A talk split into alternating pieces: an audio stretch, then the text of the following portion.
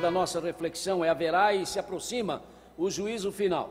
Então, Apocalipse capítulo 20, dos versos 11 a 15. Depois vi um grande trono branco e aquele que nele estava assentado. A terra e o céu fugiram da sua presença e não se encontrou lugar para eles.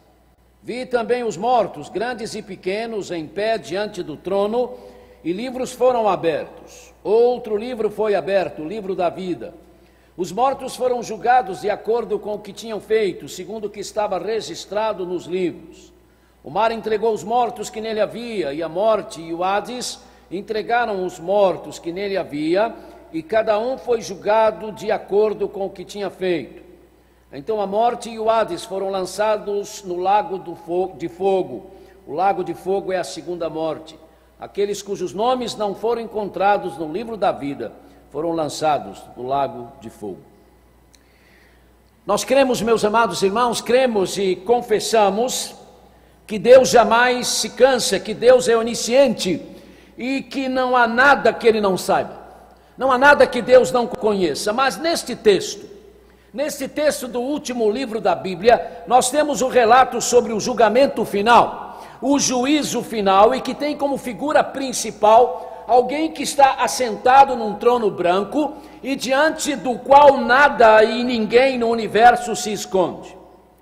É a figura de Deus. Mas Deus, mas como Deus como Pai e Deus como Espírito Santo não pode ser desvendado pelos olhos de ninguém, nós entendemos então que quem está no trono é o Senhor Jesus Cristo, Deus como um filho, que assumiu e mantém a forma do ser humano e em quem estão as pessoas de Deus como Pai e a pessoa, e a pessoa de Deus como Espírito Santo. Mas nós podemos dizer então, sem errar, que Deus é quem está assentado no trono.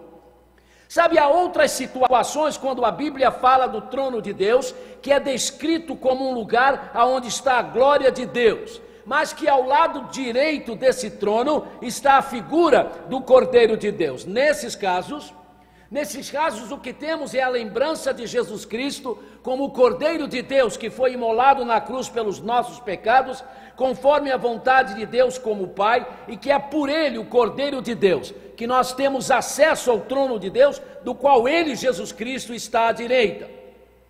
E está à direita porque, conforme a linguagem oriental, quando um rei colocava alguém à sua direita, estava dizendo aos que viam isso que tal pessoa tinha de ser ou devia ser considerada como ele, o rei, era considerado, no mesmo nível. Mas, mas como ninguém pode ser colocado no mesmo nível de Deus, Deus mesmo é quem pergunta no livro de Isaías: com quem vocês vão me comparar? Com quem se assemelha a mim? Pergunta aos santos, Isaías 40, 25. Como ninguém pode ser é, colocado em igualdade com Deus, quando o Cordeiro de Deus é visto assentado à direita do trono de Deus, isso significa que Deus, como um todo, está sendo visto na pessoa de Jesus Cristo. Mas sem dúvida, meus amados, Deus não precisa se sentar. E também Deus não precisa de livros para anotar os nossos nomes e o que fazemos. Então, as expressões tronos e livros abertos são linguagens humanas tiradas dos tribunais humanos, aonde o juiz se sentava e ainda se senta na cadeira principal e nos quais há os autos do julgamento. A visão dada a João em Pátimos foi dada para que o escritor do Apocalipse, do Apocalipse deixasse a mensagem, deixasse o aviso de que haverá mesmo um juízo final, presidido pelo juiz que está acima de todo o universo, pois do universo ele é o Criador, e que todos os nossos atos, todos os nossos atos estão anotados. É o aviso de que esse juízo não será uma quimera, esse juízo não é uma fantasia, esse juízo é uma realidade. A Bíblia faz isso a respeito, por exemplo, do céu do céu morada de Deus, também chamado de o terceiro céu, que é onde está o trono de Deus e onde está o que os hebreus chamavam de seio de Abraão e os gregos de paraíso. É neste céu onde estão os espíritos, ou as almas imortais dos que morreram como filhos e filhas espirituais de Deus e que lá estão em estado de paz, de felicidade, aguardando o dia da ressurreição. Você tem certeza que é um filho? Você tem certeza que é uma filha de Deus? E que se você morrer hoje ou amanhã, ou dentro dos próximos dias, ou mesmo daqui a muitos anos, como nós esperamos, você tem certeza de que então você irá para o paraíso? Que o seu espírito também estará em paz e experimentando a felicidade daquilo que popularmente nós chamamos de céu, enquanto você aguarda o dia da ressurreição? Você tem certeza de ser um filho ou uma filha de Deus no sentido espiritual do termo? Oh, sim, como criaturas de Deus, como criaturas de Deus, todos nós seres humanos somos filhos de Deus. Olha, mesmo o mais canalha, mesmo o mais patife dos seres humanos, em termos de criatura, ele é um filho de Deus. Mas no sentido espiritual. No sentido espiritual, não. No sentido de sermos filhos, para vivermos depois pertinho de Deus, porque como filhos já queremos viver sempre pertinho do Pai, a partir daqui. No sentido de sermos filhos e filhas de Deus, ou de serem filhos e filhas de Deus que herdarão a glória de Deus para sempre, que morarão para sempre com Deus, não. Não, porque só os que receberam, só os que recebem Jesus Cristo, Jesus Cristo, diz o Evangelho, é que são feitos filhos e filhas de Deus com esse direito. Está escrito na Bíblia. Contudo, aos que o receberam, aos que creram em seu nome, no nome de Jesus, deu-lhes o direito, Deus deu-lhes o direito de se tornarem filhos de Deus. Está no Evangelho de João, capítulo 1, versículo 12. É preciso então receber Jesus Cristo. É preciso receber, é preciso deixar Jesus entrar na nossa vida, Jesus entrar na nossa história, Jesus entrar na devoção, no culto nosso como Senhor, Senhor absoluto. Quando o Senhor Jesus Cristo descer para apanhar a sua igreja que ainda estiver na terra, isto é, os que receberem, os que receberam Jesus Cristo como Senhor e Salvador absoluto, mas ainda estiverem vivos no dia em que Jesus vier buscar a sua igreja, quando ele descer para fazer, fazer isso, ele descerá com aqueles que estavam no paraíso em espírito, mas que então ressuscitarão. Sim, aqueles que haviam morrido, mas estavam no paraíso, serão ressuscitados e descerão com ele Jesus, e então haverá o encontro deles com os filhos e filhas espirituais de Deus que estiverem vivos, porque esses filhos e filhas de Deus que estiverem vivos serão transformados num abrir e fechar de olhos, recebendo seus corpos imortais. E então então, todos esses filhos e filhas espirituais de Deus, porque receberam Jesus Cristo como Senhor e Salvador absoluto, juntos, juntos subirão para viver no que a Bíblia chama de os novos céus e a nova terra. Na Bíblia, na Bíblia o céu é sempre mencionado como um lugar acima, para cima, em cima. Mas nós sabemos nós sabemos que não há uma escada pela qual nós possamos subir para chegar lá, e nem elevadores, e não há aviões que possam pousar lá, e nem discos voadores ou coisas semelhantes. Só chega ao céu, só se pode chegar ao céu em nome de Jesus Cristo, Jesus Cristo. Então, então, como ao falar do juízo de Deus, João, o escritor do último livro da Bíblia, viu figuras humanas, que são para nos mostrar o juízo de Deus como uma realidade palpável. Na Bíblia também há figuras de linguagem sobre o céu que são colocadas nela para nos fazer entender que o céu é um lugar e não um estado. Que o céu ocupa espaço e por isso, por isso nós lemos na Bíblia, por exemplo, que o céu tem, o céu tem janelas. Em Malaquias 3,10 está escrito que as bênçãos de Deus aos que entregam os seus dízimos, e aí fazendo um paralelo com o Novo Testamento, aos que entregam ao Senhor o que representa o seu amor e não o que sobra, e aí é dado por isso com alegria. Nesse texto do Antigo Testamento, nós lemos que Deus abençoa essas pessoas, e o texto hebraico é interessante. É assaz interessante porque, na verdade, o texto não fala em janelas. Embora a maior parte das traduções diz e eu abrirei as janelas do céu, mas a tradução ao pé da letra não é esta, ali está janelões, janelas imensas. Por isso a NVI prefere traduzir como comportas. Esta é a ideia. Deus abre as comportas do céu, tragam o dízimo todo ao depósito do templo, é o que o texto diz, para que haja alimento em minha casa, ponham-me à prova, diz o Senhor dos Exércitos, e vejam se eu não vou abrir as comportas do céu e derramar sobre vocês tantas bênçãos que vocês não terão como guardá-las. Quem dá com amor, sabe quem dá com amor os seus bens à causa de Deus, dá com alegria. E com quem dá com alegria, diz a palavra de Deus, é amado por Deus. E quando nós somos, meus amados, quando somos amados por Deus, nós não vamos ter como guardar, nós não vamos ter como contar as bênçãos de Deus. Tem gente vivendo na igreja sem bênçãos. Tem gente vivendo na igreja sem bênçãos porque não contribui com nada. E quando contribui, contribui sem amor, contribui sem alegria.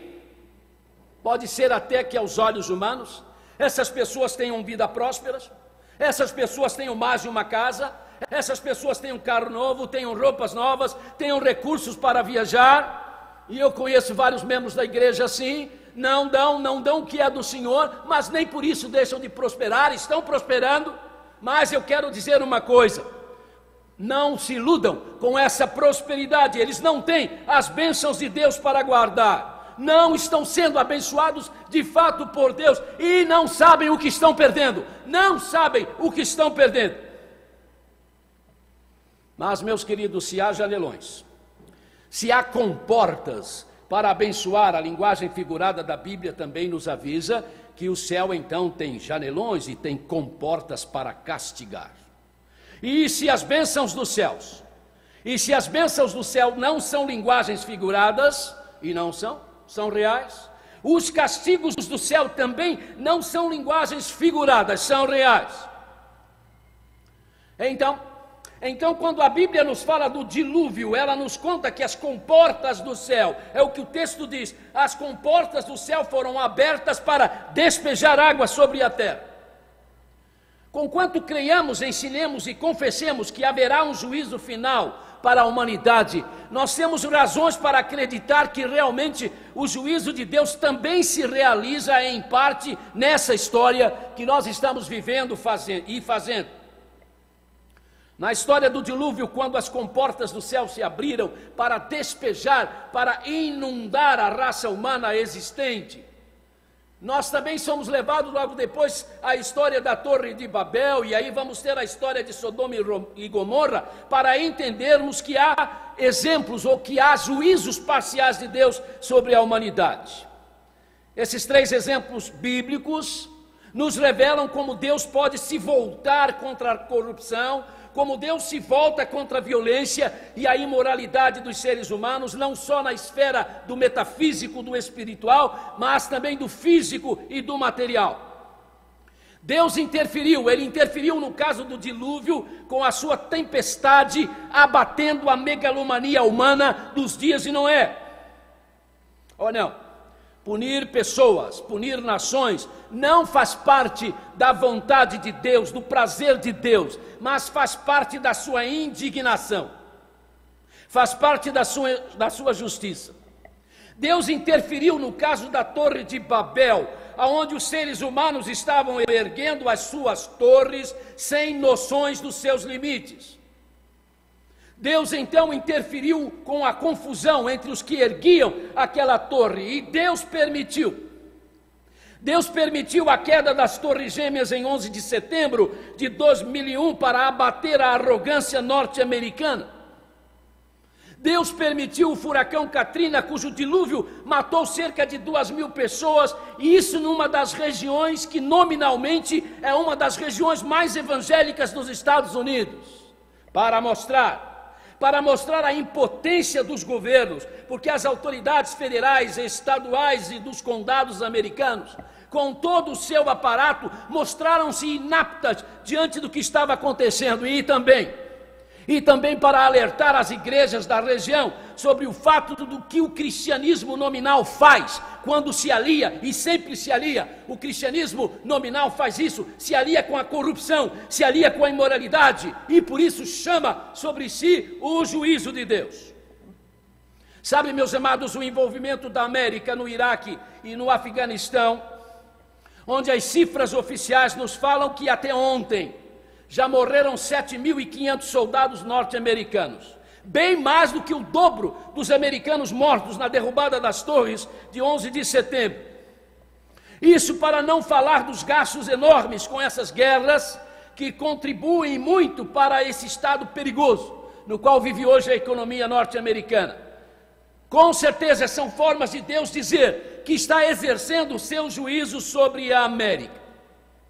O descaso do norte-americano para com Deus tem levado os Estados Unidos a esse sofrimento. E quem dizia isso até o mês de abril do ano que passou?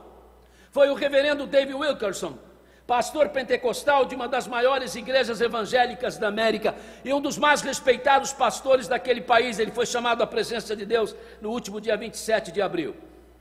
Quem continua dizendo isso é a Batista Anne Graham Lotz, Segunda filha do Dr. Billy Graham, ela afirma: Eu creio que Deus ficou profundamente, está profundamente triste com o que está acontecendo aos Estados Unidos, tanto quanto nós, mas não nos iludamos, porque por muitos anos nós temos dito para Deus para que Ele não interfira em nossas escolha, escolhas, nós temos dito a Deus para Ele sair do nosso governo, nós temos dito a Deus para Ele sair dos nossos negócios, para sair das nossas vidas.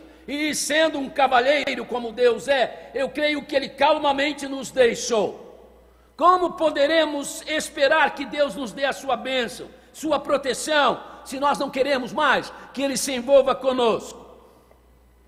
Com certeza, os Estados Unidos da América continuam em sua arrogância, porque mais do que nunca a maior parte dos norte-americanos continua dizendo a Deus para não interferir em suas escolhas. Os norte-americanos, em sua maioria, continuam dizendo isso para que Deus saia do seu governo, dos seus negócios e, enfim, de suas vidas. Mas não nos iludamos em relação a nós. A nossa idolatria, a nossa imoralidade, a nossa corrupção, o nosso religionismo superficial de momento aliada ao descaso com Deus, tem trazido juízos de Deus sobre o Brasil, só não vê quem não quer.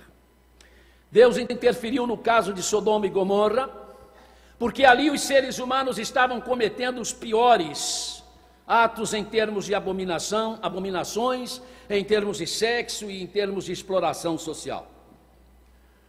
A história tem confirmado a Bíblia quando ela nos ensina que o que semeia para a sua própria carne da carne colherá a corrupção. Gálatas 6:8. A história nos mostra o quanto a Bíblia está certa quando afirma que a justiça exalta as nações, mas o pecado, o pecado é a desgraça dos povos. Provérbios 14, 34. Bem, meus amados, o dilúvio, a divisão das línguas na Torre de Babel, a destruição de Sodoma e Gomorra e outras tantas destruições de povos e civilizações as catástrofes naturais por causa dos danos ao planeta, a incapacidade de se deter a violência insana, são fatos que podem ser vistos como um juízo de Deus, mas evidentemente, evidentemente ainda não é o juízo universal de Deus. Esse juízo ainda não se realizou, vai se realizar. E comparado com ele, comparado com esse juízo, todos os juízos que já se realizaram na história não passam de meros avisos, que nos dão, na verdade, uma vaga ideia do que será o juízo universal. O texto que nós lemos nos fala de um grande trono branco. Trono porque tem a ver com Deus, como o soberano. Tem a ver com Jesus, como o Senhor dos senhores, como o Rei dos reis. E é branco, é branco porque tem a ver com a pureza de Deus perfeita, por isso o seu juízo é perfeito. E é tão imponente, a figura do trono é tão imponente, que a Bíblia diz que nem o céu e a terra puderam ficar em frente a ele. Na visão de João, o trono ocupa o espaço deste céu e desta terra, e diante deste trono, Diante desse tribunal, todos os seres humanos de todos os tempos se apresentarão, não importa quando morreram, do que morreram e onde morreram. Daí o texto dizer: E o mar dará os seus mortos, e a terra dará os seus mortos. Mas o texto também nos fala de livros de registros. Na verdade, esses livros são símbolos, como eu disse, Deus não precisa de, li de livros. São os símbolos da mente de Deus que tudo sabe, que a todos e a tudo conhece. O texto nos fala dos livros, isto é, nos fala da mente de Deus, aonde estão os atos humanos, mas o texto nos fala de um livro. De um livro no qual estão escritos os nomes dos salmos. A Bíblia chama esse livro de o livro da vida. Então, esta é a parte da mente de Deus que nós podemos chamar de o coração de Deus. Esse é o livro da vida, o coração de Deus. Só que esses nomes, esses nomes que estão no livro da vida, estão lá por causa de Jesus Cristo. Porque receberam a Jesus Cristo como Senhor e Salvador porque sem isso eles não poderiam estar no livro da vida de Deus. Sabe, meus amados, nós cremos, ensinamos e confessamos que quando nós nascemos, o nosso nome está no livro da vida de Deus. Todas as crianças, quando nascem, têm os seus nomes no livro da vida de Deus. Mas à medida que vão crescendo e vão rejeitando a graça de Deus, que se chama Jesus Cristo, então os seus nomes são tirados deste livro da vida. Não serão colocados no livro da vida, porque de lá nunca foram tirados. Aqueles que, que, como crianças, estão com os seus nomes lá, mas depois recebem a Jesus Cristo como Senhor, estão com os seus nomes lá, seus nomes lá, de lá nunca foram tirados. Tem a ver com o que Paulo disse em 2 Timóteo 2,19: o Senhor conhece os que lhe pertencem. Bem, mas quanto aos que não têm os seus nomes no livro da vida, não têm os seus nomes no livro da vida, porque não têm os seus nomes no coração de Deus. E não tem porque lá não quiseram que os seus nomes ficassem, e por isso foram tirados. Rejeitaram a graça de Deus, rejeitaram a salvação que Deus providenciou por meio de Jesus. E diz a Bíblia, não sou eu, diz a Bíblia que serão lançados no lago de fogo e enxofre. Pela graça de Deus, pela graça de Deus, mediante o sacrifício de Jesus Cristo na cruz, Todos nós então nascemos com os nossos nomes escritos no livro da, Bíblia, da vida, mas à medida que vamos deixando de ser crianças e rejeitamos o Evangelho e rejeitamos a graça de Deus, que se chama Jesus Cristo, os nossos nomes são tirados do livro da vida e aí nós estamos entre os que serão lançados no lago de fogo e enxofre, depois que o diabo e os seus demônios, depois que a morte e o reino dos mortos ou o Hades forem lançados lá. O lago de fogo e enxofre, então, é a figura melhor para o que chamamos de inferno. E isso está de acordo com, os, com o que escreveu o apóstolo São Paulo quando diz: Deus retribuirá a cada um segundo o seu procedimento. Ele dará a vida eterna aos que, insistindo em fazer o bem, procuram glória, honra e imortalidade, mas haverá ira e indignação para os que são egoístas, que rejeitam a verdade e seguem a injustiça. Romanos 2, versos de 6 a 8. Mas que se fique claro, por favor, que fiquemos claro com isso. Nós não temos a intenção de fazer aqui ninguém ficar com medo. Porque aonde há medo não há amor diz a Bíblia. E a salvação, o estar com o nome no coração de Deus, é em primeiro lugar, é acima de qualquer coisa, uma história de amor. A história do maior amor de todos os tempos. Não é o medo, não é o medo que abre as portas do céu, não é o medo que abre as portas do paraíso, mas é o amor. O amor de Deus por nós e o nosso amor em resposta a Ele. Quem quiser estar no centro da vontade de Deus por medo, não conseguirá. Só conseguimos estar no centro da vontade de Deus pelo amor. Quem quiser ser obediente a Deus por medo, não obedecerá. Tornar-se-á um legalista, correndo o risco de se tornar um sepulcro pintado de branco, mas apenas um sepulcro. Mas quem de coração quem de coração e com o coração desejar ser obediente por causa do amor de Deus, pelo amor a Deus, experimentar, experimentará muitas e muitas vezes o benesse ou as benesses da obediência. Nós que confessamos Jesus Cristo como Senhor e Salvador absoluto, nós sabemos que haverá também um juízo para nós. A mensagem do juízo de Deus para nós que dizemos ter aceitado o seu amor em Jesus Cristo, no entanto, não nos deve fazer ter medo. Deve nos estimular ao amor, porque a mensagem do julgamento dos crentes ou do julgamento dos salvos é a mensagem que nos convida a nos refugiarmos sempre e sempre e outra vez na compaixão do Senhor Jesus. Mas sem o alerta sem o alerta bíblico de que importa que todos nós compareçamos perante o tribunal de Cristo, para que cada um receba segundo o bem ou mal que tiver feito por meio do corpo, segundo a Coríntios 5:10. E esta mensagem foi dirigida aos salvos. Sem esta mensagem, com facilidade, nós nos tornaríamos indolentes, presunçosos e preguiçosos e preguiçosos na nossa maneira de viver vaidosos, descuidados com o nosso dever de trazer os frutos verdadeiros do arrependimento conosco, aonde quer que estivermos.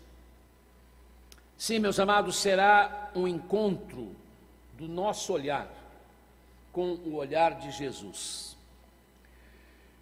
Mas sem dúvida que quanto mais olharmos nos olhos decepcionados do Senhor Jesus conosco, mais veremos amor neles mais amor, mais amor. E então só aí, então só aí é que vamos compreender toda a extensão, toda a profundidade, toda a largura, toda a expressão que o oráculo de Deus escreveu em Efésios 2, 8, 9. Pela graça, pela graça vocês são salvos por meio da fé. Isso não vem de vocês, é uma dádiva de Deus. Não vem do que vocês fizeram para que vocês não se orgulhassem. Meus amados, eu acredito eu acredito que só no julgamento dos salvos é que eu e você vamos poder realmente compreender toda a grandiosidade, todo o sentido, todo o significado da cruz de Cristo, todo o significado e sentido do perdão de Deus aos nossos pecados em Jesus Cristo, através do seu sacrifício na cruz do Calvário. Então, então nós sabemos que haverá o juízo, que será aquela separação, quando o pastor dos povos separará as ovelhas dos bodes, para dizer às suas ovelhas: Venham, venham benditos do meu Pai, entrem na posse do reino que está preparado para vocês desde a fundação do mundo. Mas, mas quando dirá também aos bodes, aos que estiverem à sua esquerda: Apartem-se de mim, malditos. Eu não teria coragem de dizer isso. É Jesus que está dizendo: Apartem-se de mim, malditos, para o fogo eterno, preparados para o diabo e os seus anjos. Mateus 25, 34 e 41. E como nos diz a palavra, no meio dos malditos, no meio dos malditos que o Senhor mandará se apartar dele, estarão aqueles sobre os quais o Senhor Jesus disse, que dirão para ele: Mas Senhor, Senhor, em teu nome nós fizemos isso ou aquilo. Mas eu direi para eles: não conheço vocês. Não foi um qualquer que disse isso. Quem disse isso foi o próprio Senhor Jesus, segundo Mateus 25, e já que foi assim que ele falou, nós não temos o que tirar e nem pôr. Queiramos ouvir ou não, mas é isso que ele disse. A mensagem do juízo nos diz que de Deus não se zomba, pois ela nos mostra que o Altíssimo não é apenas o bondoso Pai, mas é também o santo, santo, santo, que exige obediência à sua vontade, que exige fidelidade ao seu amor, ao seu amor revelado em Jesus Cristo.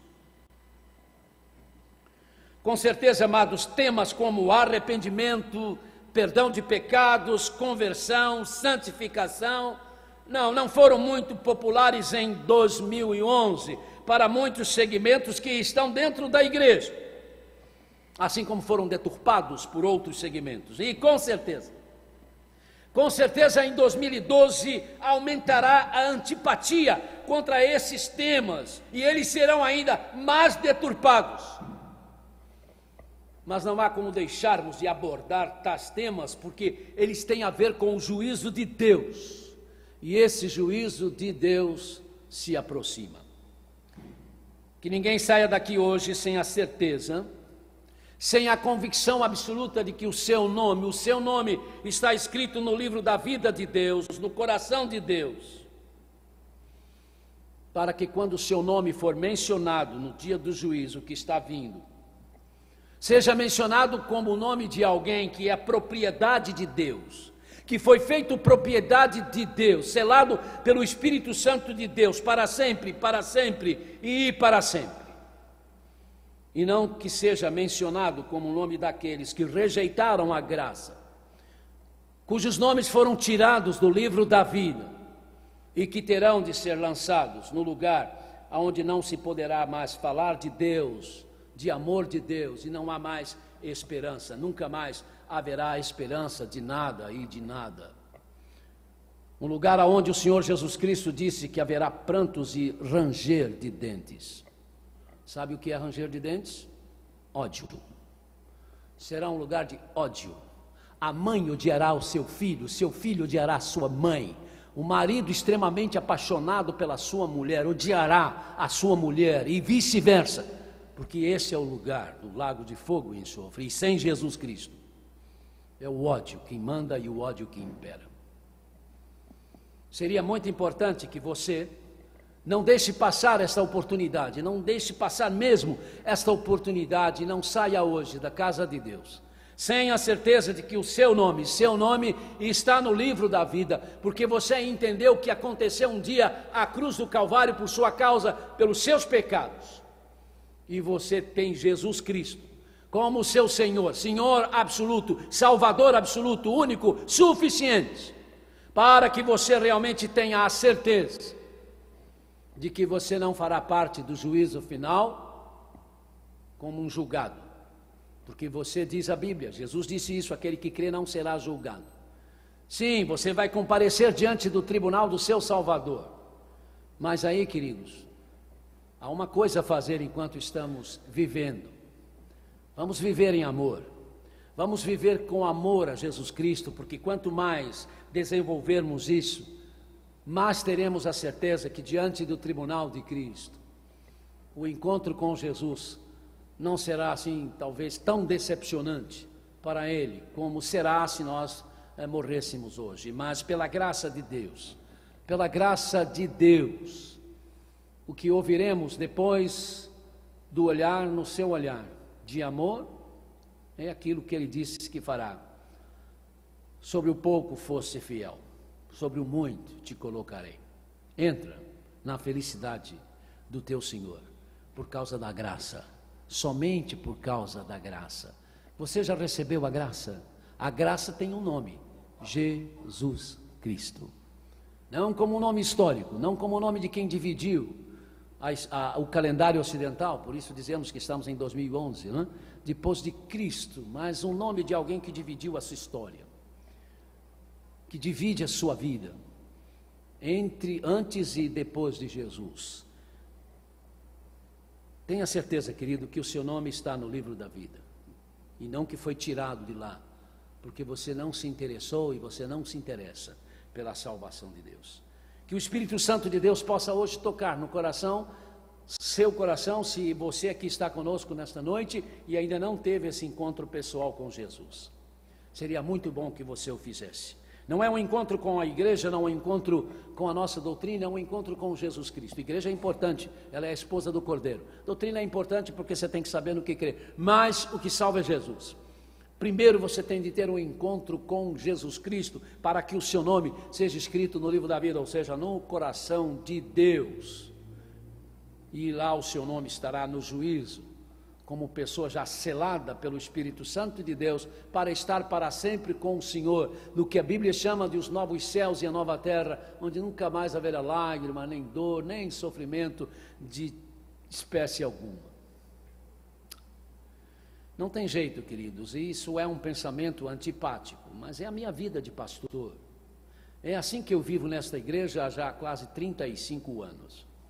Toda vez que começa um novo ano, é inevitável a pergunta à minha mente: Quantos esse ano, quantos nesse ano eu vou enterrar? Será que nesse ano eu serei enterrado? Não há como evitar isso. Por isso, queridos, como eu anseio, como eu sonho, como eu desejo esse dia, quando nunca mais haverá morte, quando a morte terá morrido, quando nunca mais nós vamos nos reunir para despedirmos-nos dos corpos daqueles que nós amamos. E essa é a promessa de Jesus Cristo. Se um dia vai acontecer, resta-nos então fazer nossas as palavras do oráculo de Deus. Maranatá, ora vem, Senhor Jesus. Amém.